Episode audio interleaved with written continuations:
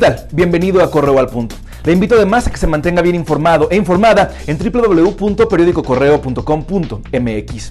El próximo sábado estaremos cumpliendo un año más de actividad informativa. Es un año de compartir sus historias, compartir también el actuar de la autoridad y denunciarlo cuando se desvía de su función. También hemos compartido aquellas historias que se encaminan a la construcción de una mejor sociedad. Y desgraciadamente también hemos documentado y denunciado aquellos hechos violentos que manchan de sangre al estado de Guanajuato. Todo ello gracias a un equipo de profesionales que trabaja día y noche para brindar la mejor información. Pero sobre todo, gracias a todos y cada uno de ustedes por depositar su confianza en nosotros. Arrancamos con la información. Es la tercera de Correo al Punto. Una balacera en la colonia Praderas de la venta del municipio de Villagrán dejó como saldo tres hombres y una mujer muertos y un joven lesionado. Trascendió que las víctimas eran miembros de la misma familia. Alrededor de las 3 de la tarde, hombres armados atacaron una vivienda en la calle Picacho, donde también incendiaron un vehículo. El punto donde se registró el crimen se encuentra cerca de la secundaria técnica 61, donde esta mañana fue ejecutado un hombre. Se desconoce si ambos hechos están vinculados. Alrededor de las 2 de la tarde fue encontrado el cadáver de un hombre en una zona parcelaria de la comunidad celayense Jauregui. De manera extraoficial se sabe que el cuerpo presentaba heridas de bala. Al momento se desconoce su identidad. La zona fue acordonada por elementos de la Gendarmería Nacional. Al lugar arribaron también agentes ministeriales que iniciarían con las investigaciones pertinentes.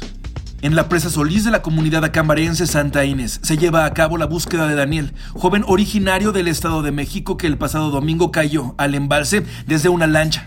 Al momento del accidente se encontraba con sus primos, quienes lograron volver a la orilla. Buzos de protección civil de Acámbaro y Jerecuaro de la Corporación Estatal y equipos de rescate SOS trabajan en los operativos. Esperan contar con el apoyo de buzos del Estado de México. Pescadores y habitantes del poblado sumaron sus esfuerzos para localizar a Daniel. Lo que están haciendo los buzos por parte de Protección Civil del Estado es hacer un rastreo únicamente, checar profundidades y ver posiblemente dónde cayó. Hemos hecho búsquedas de caminatas, eh, hemos hecho búsquedas por lancha. Eh, todos los pescadores están dispuestos a la ayuda y empezamos desde las seis y media de la mañana hasta las 10 de la noche aproximadamente en la búsqueda todos los días. Por mayoría de votos, el Congreso local aprobó la auditoría practicada a la administración del exalcalde de Salamanca, el panista Antonio Arredondo Muñoz, procedimiento en el que se encontró un posible daño al erario público por 184 millones de pesos. La Auditoría Superior del Estado, la ASEG, emitió más de 80 observaciones. El diputado de Morena, Ernesto Prieto, refirió que se dará especial seguimiento a ese tema que destapó la corrupción y simulación del gobierno de Arredondo. Trabajadores del Centro de Comando, Control, Comunicaciones y Cómputo, C4, que no acataron las recomendaciones del alcalde de León, Héctor López Santillana, y organizaron una fiesta que provocó un brote de COVID-19, podrían no recibir su bono trimestral de productividad. El síndico Cristian Cruz manifestó que aunque en su ámbito laboral se ha procurado mantenerlos a salvo de contagios, bajaron la guardia y 10 de ellos resultaron contagiados. De una mala decisión llevó a este contagio.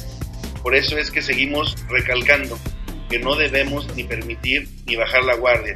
No tiene caso que en tu centro de trabajo te cuiden y en tu casa te descuides o viceversa. Por eso lo que nos toca es predicar y practicar con el ejemplo. En las últimas 24 horas, de acuerdo con las autoridades federales, se confirmaron 447 muertes más por COVID-19 en México, para alcanzar las 9.044 hay 783 muertes sospechosas en espera de confirmarse. Los casos positivos suman 81.400, 3.377 más que las reportadas el día de ayer. El subsecretario de Salud, Hugo López Gatel, presentó un gráfico donde Guanajuato se coloca en primer lugar nacional en disponibilidad de ventiladores con el 94%.